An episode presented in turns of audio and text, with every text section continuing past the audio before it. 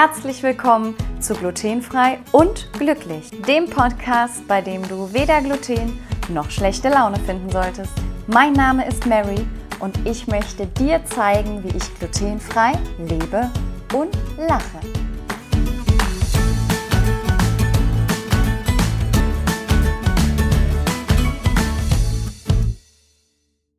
Interview mit Christine Rückert von Free From Hero. Hallo, hallo, hallo, ihr Lieben. Herzlich willkommen bei Glutenfrei und Glücklich. Und heute ist es mal wieder Zeit für einen Podcast-Gast, kleiner Zungenbrecher. Und zwar habe ich heute die liebe Christina da. Die Christina wird uns gleich auch mal noch ein bisschen umreißen, wer sie ist und was sie so macht. Aber erstmal herzlich willkommen, Christina. Schön, dass du dabei bist. Hallo Mary, ich freue mich über die Einladung. Christina, die meisten sollten dich eigentlich kennen und mit den meisten meine ich jetzt erstmal die aus der glutenfrei Community, aus der Zöliakie Community, denn ähm, ja, da kommen wir gleich auch noch mal etwas genauer zu. Du hast was mit Free from Hero zu tun. Und äh, was genau, da gehen wir gleich noch mal drauf ein. Vielleicht magst du einfach schon mal kurz in zwei, drei Sätzchen sagen, wer bist du und was macht dich aus? Ja, sehr gerne. Ja, also ich bin die Christina, ähm, bin 33, muss ich mal kurz nachdenken. Und ähm, ich bin seit gut einem Jahr Wahlberlinerin und ähm, aber war vorher Wahlhamburgerin.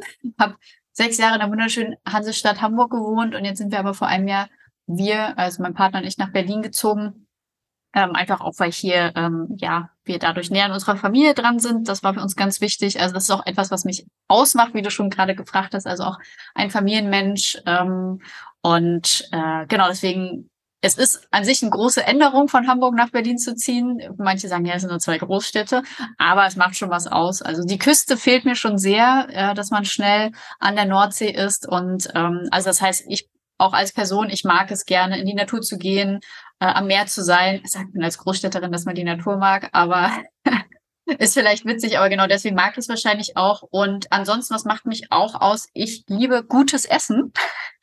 äh, das heißt, ich probiere sehr, sehr gerne Neues aus. Ja, ich bin ein Genussmensch. Ich mag es, auch einen guten Wein zu meinem Essen zu trinken ähm, und dass das auch alles zusammenpasst. Und ja, und genau das ist aber auch meine Herausforderung seit über zehn Jahren, dass ich nicht unbedingt alles essen kann und darf.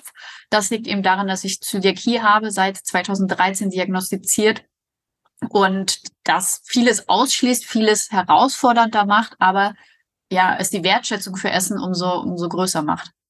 Ich habe auch gerade gedacht, ich höre das so oft, dass genau die Menschen, die nicht alles essen können, leidenschaftliche Esser sind.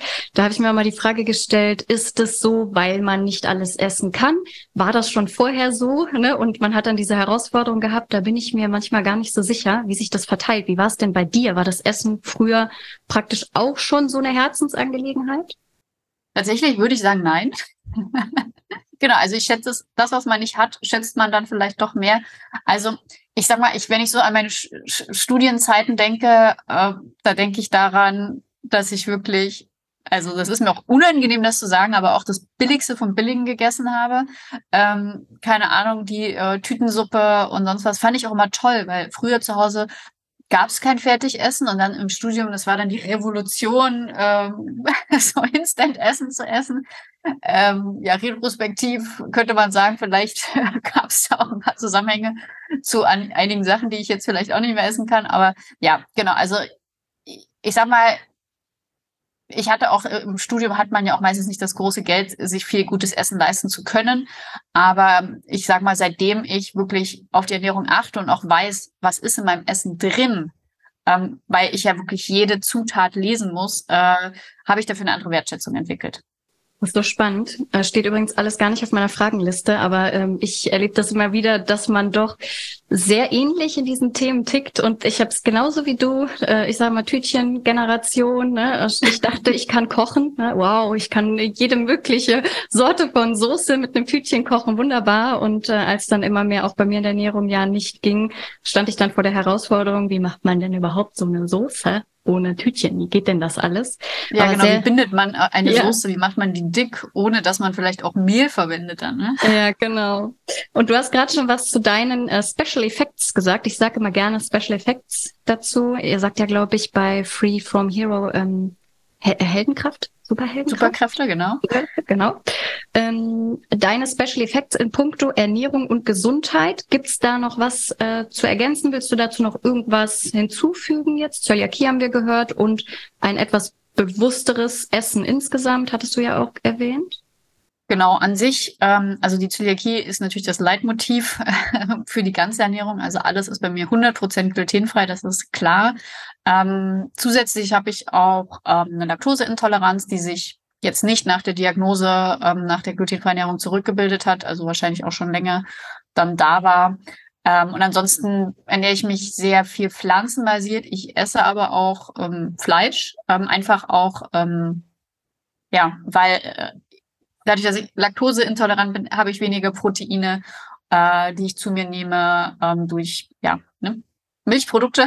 Und ich mag laktosefreie Produkte nicht so sehr, deswegen esse ich halt viele vegane äh, Produkte. Äh, genau, und deswegen aber auch trotzdem ein, zwei Mal die Woche bewusst Fleisch. Ähm, ist mir auch wichtig, dass das dann, dass es auch trotzdem weiter in Ernährung ist oder Fisch. Äh, genau, ja. Um auf deine Vielfalt und deine Nährstoffe halt dann zu kommen. Ja, und natürlich, also mir schmeckt es auch. Das ist natürlich auch noch wichtig. Mhm. Ich habe gerne so eine Frage dabei. Und zwar, hast du ein glutenfreies Lieblingsprodukt, was dir vielleicht direkt in den Kopf schießt? Oder wenn dir da nichts einfällt, das Produkt, was dir seit der glutenfreien Ernährung äh, vielleicht immer noch am meisten fehlt? Ah, da muss ich echt nachdenken, weil es gibt nicht dieses eine Produkt bei mir, wo ich sage, das ist es. Ich, also für mich ist auch ganz oft ähm, das Thema Convenience natürlich ein wichtiger Punkt, denn ähm, das ist ja das, was einem fehlt, äh, rauszugehen, ähm, jetzt nicht zu planen, okay, ich bin jetzt acht Stunden außer Haus, wo esse ich dann, Deswegen es ist nicht dieses eine Produkt, sondern es, also ich, ja, da würde ich jetzt wieder meine Studienzeiten denken. Wenn ich dann abends Hunger hatte, dann wird halt ein Döner gegessen. Ähm, ich meine, wir, klar, wir können äh, so viel inzwischen außer Haus essen, äh, Pommes, ähm, also so sag ich mal, diese schnellen Sachen. Aber ein Döner? dann würde ich mich tatsächlich auf den Döner ähm, nachts, auf den, auf den nächtlichen Döner einigen. Den kenne ich auch zu gut. Ich habe zwar inzwischen geschafft, einen für mich sehr gut nachzubauen, so dass ich wirklich gesagt habe, boah, ähm, ich bin ja seit 2013 glutenfrei und habe dann Ach, auch jetzt das. Da sind wir ja 2013 genau, Buddies. genau. Äh, und habe dann gedacht, boah, das ist wirklich mal auch mit einem entsprechenden glutenfreien Brot mal so richtig gut gelungen. Ähm, mhm. Aber es ist, äh, ich kenne es genauso wie du, ne, dieses mal nicht planen, mal nicht nachdenken und dann mal so ein so ein Lustfood ähm, dann mal ebenso. Das kenne ich auch zugute. Ja, genau. Und ich glaube deswegen auch so gut, so schön, so gut man den Döner zu Hause machen kann. Mhm. Weil an sich ist jetzt Döner jetzt nicht ein Genuss, ne? Es ist jetzt keine Delikatesse, aber das, was es halt ausmacht, ist nebenan sich mal schnell was zu holen. Ne? Ja. Ja, Christina, ich habe mir heute für unsere Runde äh, mal etwas anderes überlegt. Und zwar habe ich ein This or That in der Glutenfrei Edition mal so ein bisschen kreiert als Leitfaden oh. durch unser Gespräch. Ähm, auch für euch äh, Hörer und Hörerinnen. Äh, Christina wusste davon jetzt nichts. Das ist aber auch nicht schlimm. Ähm, ich mag das gerne so ein bisschen ja, sie hat auch eben schon mal kurz gesagt, äh, im Vorgespräch so ein bisschen flowend. Ähm, genau. so inzwischen so ein Flow-Mensch. Früher war ich ja so total der Planer und ähm, ich liebe das jetzt so, dass sich Dinge einfach so entwickeln können. Und ähm, ich würde sagen, wir tasten uns einfach mal so ein bisschen durch und gucken mal, äh, worüber wir uns da auch noch weiter unterhalten können. Ja, sehr gerne. Are you ready? ja. Also, erste This or That Frage glutenfreie Backmischung oder komplett glutenfrei etwas selber backen? Oh Mann, forderst du mich gleich bei der ersten Frage heraus. Also selber backen, gerne, Aha. würde ich sagen, aber ich bin absolut dankbar für jede Backmischung.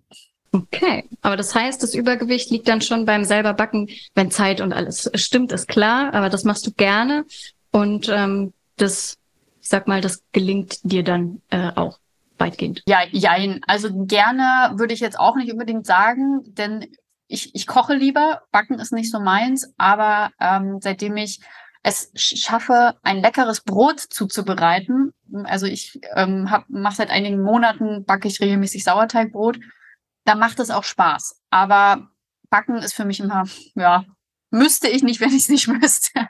Mhm. Okay, also genau. also wenn es ein Sauerteigbrot gäbe, so wie du es jetzt praktisch in der Selbstbackenform, wenn es das als Backmischung gäbe, was ja schwierig ist, weil der Sauerteig sich ja auch entwickeln ja, genau. muss, äh, dann würdest du die Backmischung bevorzugen, wenn es qualitätsmäßig, geschmacksmäßig das gleiche Ergebnis wäre. Genau, genau. Also alles, was Zeit spart.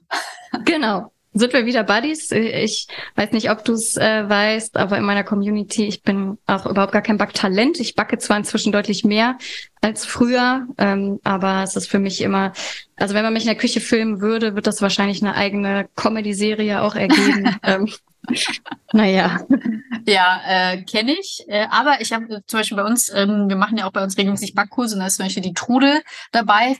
Der andere kennt ja die Trudel Marquardt vielleicht. Und die Trude sagt immer wieder, Christina, ähm, nichts ist für die Tonne. Da, ich, da warst du noch nicht in meiner Küche, aber ähm, tatsächlich, äh, ja, ich habe dadurch auch gelernt, also ähm, man kann vieles, auch wenn es nicht gelingt, vielleicht zu was anderem verarbeiten, aber es, ich habe schon mal was für die Tonne produziert. Sehr cool. Ja, nächste Frage. Das bezieht sich jetzt auf den Einkauf. Kaufst du Produkte mit Glutenspurensatz eher? Äh, eher oder ausschließlich, ist ja die Frage, wie man damit umgeht. Oder Produkte ohne Glutenspurensatz? Also ich bin ein proaktiver Spurensatzkäufer. Das heißt, ähm, ich gucke mir natürlich jedes Produkt an, was ich kaufe.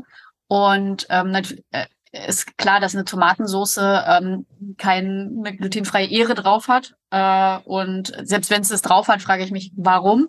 Ähm, und der Spurensatz ist ja an sich nicht ähm, insofern nicht relevant, da er ja außerhalb der Zutatenliste steht. Da gibt es ja Lebensmittelinformationsverordnung, die besagt eben, dass ähm, alles, was über der kritischen Grenzmenge ist, gekennzeichnet werden muss innerhalb der Zutatenliste und von daher ist das für mich vernachlässigbar.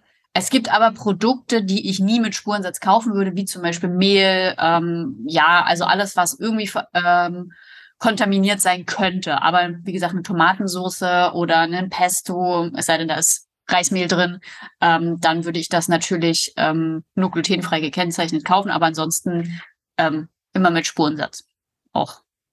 Auch super spannend. Das heißt aber schon, du machst so eine Risikoabwägung für dich individuell und einfach auch aus deiner persönlichen Erfahrung heraus an, anhand derer du dann vielleicht doch nochmal so eine kleine Feinunterscheidung dann machen würdest. Also ich würde das nicht als Risikoabwägung bezeichnen. Ähm, es gibt ja da äh, auch seitens der Deutschen Zöliakiegesellschaft auch klare Listen, klare Empfehlungen, ähm, welche Produkte immer glutenfrei gekennzeichnet gekauft werden müssen. Dazu gehören eben Mehle, Brot, klar, ähm, alles, was irgendwie in der äh, irgendwie vermahlen sein könnte. Und äh, da halte ich, also oder auch Pseudogetreide muss ja auch aussortiert werden, Linsen müssen aussortiert werden. Also es gibt ja eine klare Liste, was kontaminiert sein kann. Also natürlich kann alles kontaminiert sein, aber dann ist es halt nicht über diesem Grenzwert. Und von daher ist das nicht, also das ist keine Risikoabwägung, würde ich sagen, sondern wirklich eine klare, ich halte mich an klare Regeln.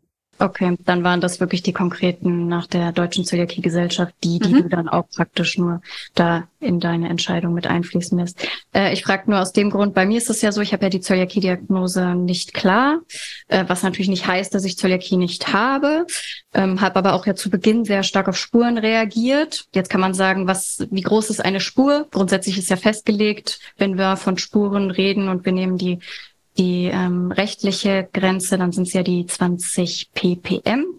Habe ich auch nochmal nachgeguckt, weil ich weiß immer nur 20 ppm und muss dann überlegen, 20 Milligramm pro Kilogramm ist es ja genau. dann. Und bin jemand, der wenig Produkte mit Spurensatz kauft, auch wenn ich weiß, dass das grundsätzlich aus rechtlicher Sicht Quatsch ist, so sag ich mal. Ne? Ja, ich, also ich gehe da, ich gehe da mit, ähm, gerade auch am Anfang die Verunsicherung. Also es gibt auch manchmal so Produkte, wo ich das verstehen kann, dass man sagt, hm, würde ich jetzt lieber nicht kaufen, weil also es gibt ja auch einige Firmen, die, wo ich wirklich weiß, die kennzeichnen ihre Produkte wirklich gut und weil die zum Beispiel auch eine glutenfreie Linie haben und so weiter. Ähm, da wäre ich dann, bin ich natürlich dann auch immer schon vorsichtiger. Mhm. Ähm, also es kann ich halt sehr gut nachvollziehen, dass äh, es da Bedenken gibt, aber das sind halt, also diese 20 ppm, muss man sich ja auch, also ich, wie gesagt, ich will jetzt auch hier einmal sagen, ich bin Betroffene, ich bin keine Ernährungswissenschaftlerin oder keine Medizinerin. Das sind alles Erfahrungen, die ich aus meiner zehnjährigen Zöliakie-Erfahrung habe. Ja. Aber wenn man sich die 20 ppm anschaut, das heißt ja, wie du gesagt hast, 20 Milligramm pro Kilogramm, ist die Obergrenze. Und es gibt auch eine Obergrenze, was ein Zöliakie-Betroffener pro Tag an Gluten zu sich nehmen kann, ohne dass es bedenklich ist. Mhm. Da habe ich jetzt gerade nicht die exakte Zahl im Kopf, aber man muss sich ja vorstellen, dass 20 Milligramm pro Kilogramm bedeutet, ich müsste ein Kilogramm davor, davon essen, von diesem Produkt, um überhaupt 20 Milligramm zu mir zu nehmen. Mhm. Und eine Brotscheibe ist ja meistens kein Kilo oder eine Soße. Ne? Also das ist ja nochmal das Wichtige dahinter. Und ich glaube, das hilft vielleicht auch nochmal, also ich glaube, da gibt es sehr viel Verunsicherung immer darüber. Genau. Finde ich richtig gut, dass du es so auch nochmal erklärt hast. Wir haben eine sehr gemischte Zielgruppe von Anfängern bis, ja, ich, ich nenne sie mal die Profis. Der mhm. Begriff Experte ist durch das Festival ja auch schon mal ein bisschen belegt. Da kommen wir ja auch später noch zu. Das ist, finde ich, nochmal ein tolles Beispiel, das nochmal so ein bisschen in, in einen Rahmen zu setzen, wenn man da unsicher ist, da auch sich das nochmal ein bisschen besser vorstellen zu können. Mhm. Ja, ein sehr interessanter Punkt. Äh, ich unterhalte mich super gerne auch in die Richtung Spurensatz, weil ja, viele wissen inzwischen ja schon, dass der Spurensatz rechtlich keine Aussage hat und dass auch die Produkte, die keinen Spurensatz haben, theoretisch ja diesen minimalen unter 20 ppm teilhaben könnten. Und trotzdem gibt es immer wieder die einen, äh, die sagen, ich fühle mich irgendwie trotzdem unwohl und die anderen, ne, die sagen, äh, keine Ahnung, ich habe bei einer Firma, die den Spurensatz drauf hat, äh, schon, also da arbeitet jemand und äh, ich habe gesehen, ne, da ist es vielleicht nicht immer alles so, wie es sein soll, äh, was man von außen ja auch nicht sieht. Und deswegen finde ich es immer spannend, da mal so einen Eindruck von jedem individuell zu bekommen, wie er damit ja. so lebt. Genau, ich würde, also abschließend von meiner Seite würde ich da auch sagen, ähm, also ja, es gibt diese Regeln und ja, ähm, man kann sich auch aus Lebensmittelrecht eigentlich darauf verlassen. Ja, es gibt diese Ausnahmen. Ähm, also auch ich habe schon war schon bei Firmen, wo ich wusste, die haben null Ahnung vom Spurensatz. ähm, aber ich glaube, das Wichtige ist, dass man sich selbst ähm, wohlfühlt. Wenn man sich unwohl fühlt und sagt, ich möchte, also das, also das ist ja mal das Wichtige, weil auch Unwohlsein ja auch wiederum Folgen auf den Darm hat. Ähm, ja. Lässt ihn unruhig werden und ähm, auch dann bringt es mir nichts. Aus meiner Sicht. Ja. Persönlich. Schöner Schlusssatz zu dem Abschnitt. Ich habe noch ein bisschen was im Bereich äh, Siegel und so weiter. Und zwar äh, ein Fallbeispiel. Äh, glutenfrei Siegel mit Gluten ausgezeichneter Zutat, also Beispiel Bionade. Glutenfrei Siegel mhm. drauf, äh, eine Zutat, die mit Gluten gekennzeichnet ist. Ich lasse es einfach mal so stehen. Äh, oder äh, de, als Gegenbeispiel Limonade mit komplett freier Zutatenliste, aber ohne glutenfrei Siegel. Was würdest du wählen? Worauf ich gerade Lust habe. Gute Antwort. genau, also Bionade trinke ich auch gerne mal. Ähm, also wie gesagt, ich, ich vertraue diesen, diesen, diesen Logos und diesen Siegeln äh, sehr und würde auch das dann immer zu mir nehmen. Magst du für die Community gerade noch mal kurz erklären, wie das sein kann, dass da ein glutenfrei Siegel auf der Bionade drauf ist, aber trotzdem manchmal eine fett- oder kursiv gezeichnete Zutat auf der Zutatenliste ist? Genau. Also es ist ja letztendlich das ähnlich wie äh, wir das gerade schon hatten in Bezug auf diese 20 ppm, also diese 20 Parts per Million. Das heißt quasi, dass das Produkt zwar eine glutenhaltige Zutat hat, äh, gibt es ja zum Beispiel auch beim, beim glutenfreien Bier, ähm, da ist ja dann auch Gerste zum Beispiel drin, aber der ähm, praktisch der Anteil vom Gluten so gering ist, dass der eben unter dieser unter diesem Grenzwert ist. Und damit ist er für Zöliakie-Betroffene unkritisch. Allerdings und deswegen ist die auch auf so einem auf so einer Zutatenliste auch ausgewiesen. Gibt es ja auch noch ähm, wie zum Beispiel bei einer glutenfreien Weizenstärke ist der Weizen ja auch immer fett gedruckt, obwohl es glutenfrei ist. Es gibt ja Menschen mit einer Weizenallergie oder mit einer anderen Getreideassoziierten Allergie. Und gerade dann ist das natürlich weiterhin wichtig. Und deswegen steht es dann auch so drauf. Aber ja, auch das ist, das wäre ja auch so das Thema. Äh, ich, früher fand ich immer glutenfreie Weizenstärke zu essen immer total seltsam, weil warum sollte ich jetzt Weizen essen? Ne? Und ja, deswegen, also ich fand das früher auch mal seltsam, aber dafür gibt es ja genau diese die Regeln, sind ähm, gesetzliche Größen und ähm, genau. Mhm. Super gut erklärt, danke. Glutenfreie Pizza eher auswärts oder eher zu Hause? Vorausgesetzt, es ist eine gute glutenfreie natürlich äh, Pizza, mhm. also eine, eine sichere. Auswärts. Sehr, sehr gerne. Also wenn ich die Möglichkeit habe, eine äh, glutenfreie Pizza auswärts zu essen, die nicht eine Fertigpizza ist. Sehr gerne. Und da denke ich an mein liebstes äh, italienisches Restaurant äh, in Hamburg und äh, würde ich immer vorziehen. Unbezahlte Werbung des Rudolfs. ja, natürlich. Beste glutenfreie Pizza der Welt. Groß nach Hamburg. Ich hatte ähm, noch glutenfreie Pizza. Ich habe ja bei mir, weiß nicht, ob du bei mir auf dem Kanal schon mal gesehen hast, hier in Bonn ist ja auch ein Sizilianer, der glutenfreie Pizza macht. Die mhm. Kinder haben auch Zöliakie. Also der ist auch mega. Und bei Vapiano war ich vorher auch immer recht zufrieden. Jetzt haben sie ja die Pinza bei Vapiano glutenfrei. Ja, ist auch ganz nett. So. ja, also Genau, natürlich, ich esse seltenst aber Pizza außerhalb, weil ähm, die Sicherheit, dass wirklich die Pizza glutenfrei ist, ähm, muss gegeben sein. Gerade in einer Pizzeria, wo überall Mehl rumfliegt, äh, muss ich sicher sein, dass es auch wirklich funktioniert und dass eben wie beim Rudolfs, ähm, die das ähm, alles perfektioniert haben. Oder ähm, gibt auch, es gibt auch eine Pizzakette oder ja, Lieferkette hier ähm, in ja so den neuen Bundesländern, die eben auch ein zertifiziert, nicht einen zertifizierten Prozess, ich würde jetzt mal sagen, deshalb, wir haben den früher mit äh, meiner vorherigen Firma AD Legends auch mal abgenommen, den Prozess, wie das alles funktioniert. Und das ist, die sind zum Beispiel auch von Share geschult und alles. Aber es ist halt trotzdem immer noch eine Fertigpizza mhm. dann, ne? Aber da, das ist dann wieder so das Thema, was wir vorhin hatten, den Döner außerhalb essen. Ähm, das, ähm, das feiere ich und das unterstütze ich auch, dass es ja. das mehr gibt. Okay. Dann Egal welche Tageszeit, äh, glutenfrei eher Brot oder Brötchen, wobei du eine Tendenz wahrscheinlich ja hast schon durchblicken lassen. Für dich Brot oder Brötchen? Brötchen. Okay. Ah, ich dachte jetzt wegen dem Sauerteigbrot, du willst auf Brot gehen. Ich schicke dir mal das Rezept für die äh, glutenfreien Sauerteigbrötchen. Da ah. setzt du dich hin. okay, ja cool. Wenn man muss, also wenn man das nicht so frisch essen kann, Glutenfrei aufgetoastet oder aufgebacken? Aufgebacken. Mhm. Ich bevorzuge auch den Ofen, aber wenn es schnell gehen muss. Ja klar, mit der Toast. Ist, ne? Bist du denn Brot oder Brötchen? Ähm, ich bin eigentlich Brötchen, mhm. aber ich esse dafür erstaunlich oft Brot, weil ja, ich selten Brötchen backe und auch selten Brötchen dann hole und das Brot für mich äh, im Tiefkühler dann auch genau. nochmal aufgetoastet im Toaster einfach im Alltag so die, die bessere, leichtere Lösung ist. Aber ich würde Brötchen wählen, wenn ich könnte. Aber jetzt sind wir wieder bei dem Thema, was man nicht oft haben kann, ne? Ja, genau. Bevorzugt man dann noch, ne? Also ist bei mir auch so, ja. Ja, ich merke das auch sofort, wenn ich in einer glutenfreien Bäckerei oder Patisserie bin. Ich nehme zwar auch ein Brot mit, aber da wird erstmal pauschal, werden da Brötchen, ja, Knusperstangen genau. und alles Mögliche eingepackt zu mitnehmen. Ne? Genau. Ja, glutenfrei, wieder in Klammern, wenn das natürlich äh, sicher ist. Eher Burger King oder eher McDonald's? Hm. Also überfragt. Ich war seit zehn Jahren nicht mehr dort. Ah, okay. Nein, seit zehn Jahren, also ich, ich habe noch nie bei Burger King was glutenfreies gegessen, deswegen. Ähm, also früher habe ich äh, immer gerne bei Burger King den Crispy Chicken Burger, ne, das ist gute alte Studentenzeit für einen Euro, äh, und den Cheeseburger bei McDonalds. Also das, ähm, ich weiß nicht, was ist denn jetzt der Unterschied zwischen Burger King und McDonalds inzwischen? Also äh, ich kann es auch, also ich bin jedes Jahr einmal da, weil ich bin ja meistens ähm, mindestens einmal im Jahr halt in Spanien mhm. ja unten und da gibt's ja beides. Ach, gibt's und, das auch in Spanien bei Burger King? Ich kannte es nur bei McDonald's. Ja. Okay. Ja. Ähm, und ich muss sagen, ich war früher immer total happy, bei McDonald's einen glutenfreien Burger zu bekommen. Allerdings sind die glutenfreien Brötchen oben ziemlich dick mhm. und ähm, ja, ja, genau. Also man muss schon immer beißen, schlucken, beißen, schlucken, ja, so, ja. ne?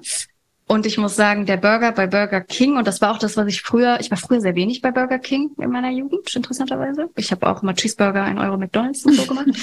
ähm, da haben immer alle gesagt, Burger bei Burger King und Pommes bei Mc's. Ach, ähm, witzig. Ich kann das immer andersrum.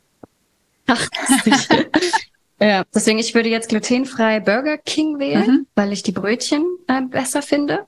Ach Mensch, Mary, ich, ein Grund nach Spanien wieder zu fliegen. Ich habe das noch nie bei Burger King dort gegessen. Verrückt. Ich glaube, das ist aber inzwischen, also das, ich weiß gar nicht, ob Burger King, ich dachte, das wäre eigentlich im Ausland, jetzt auch so Richtung äh, Holland, Belgien, überall auch so gestreut. Da bin ich mir aber nicht sicher, weil ich halt, wie gesagt, überwiegend im spanischen mhm. Raum ähm, bin. Und Palma, Flughafen, immer einmal Burger King, ne? muss ich einmal. Sehr gut. Ja, Kochen oder Backen hatten wir schon vorhin. Da hast du ja gesagt, du bist eher die, die lieber kocht als Definitiv. backt. Äh, Gehe ich auch voll mit. Ähm, glutenfrei Frühstück oder Lunch? Frühstück.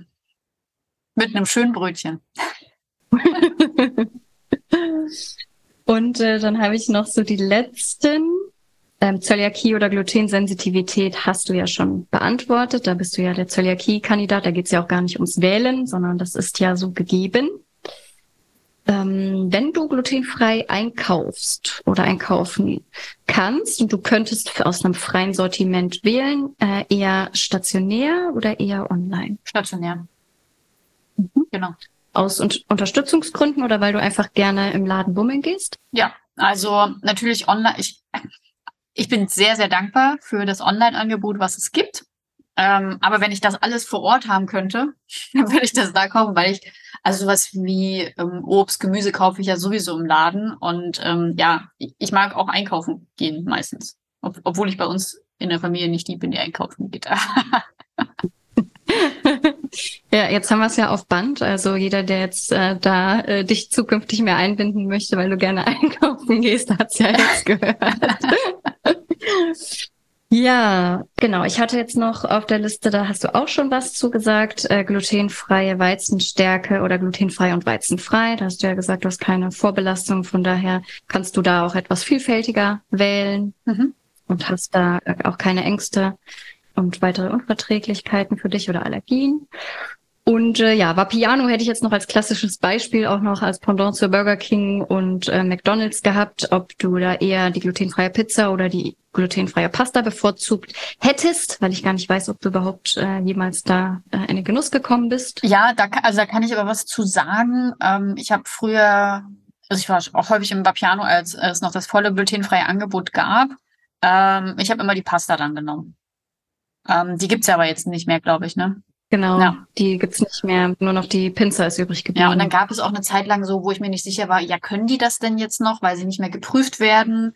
Ähm, deswegen, also ich weiß nicht, funktioniert es denn noch mit dem Pinsel? Seit die die Pinzer umgestellt haben, ist es bei mir so ein bisschen ein Geschmacksthema und ich muss auch ehrlich sagen, es ist auch so ein bisschen ein Preisthema geworden. Ich äh, spreche ja immer recht offen. Wie teuer ist denn da so eine Ähm, Pinsel? Also, Also ich- 13, 14 Euro zahlt man dafür. Und äh, das ist, glaube ich, noch nicht mal der Preis inklusive dem Glutenfreizuschlag. Uiuiui, okay. Ja, dass, dass, dass Lebensmittel teurer, äh, teurer wär, äh, geworden sind, ist, ist klar, aber das ist, ähm, ja, das ist schon mal. Also ich, eine Pizza ist doch auch kleiner als eine Pizza, oder? Genau, die ist so ein bisschen viereckig, ist ja so ein anderer, Ta Mhm. äh, anderer Teig, so ein bisschen luftiger. Aber es ist natürlich, wenn man so ein Preisniveau hat und auch dafür Verständnis hat und Corona-Zeiten, ne, die vielleicht auch noch aufgeholt Mhm. werden müssen und im Unternehmen geht's vielleicht sowieso nicht gut, dann kommt aber für uns natürlich noch ein Zuschlag, ja, manchmal dazu. In dem Fall sind es, glaube ich, 2,50 oder 3 Euro. Und dann ist natürlich so die Frage, Preis-Leistung Mhm. im, im Gesamt mit Geschmack gekoppelt. Und deswegen kann ich kann ich dir gar nicht so sagen, ob das noch funktioniert. Ich esse sie ab und zu. Mir geht's damit dann gut. Mhm. Das äh, kann ich sagen. Und ähm, aber ansonsten muss ich sagen, bin ich inzwischen relativ wenig da. Okay.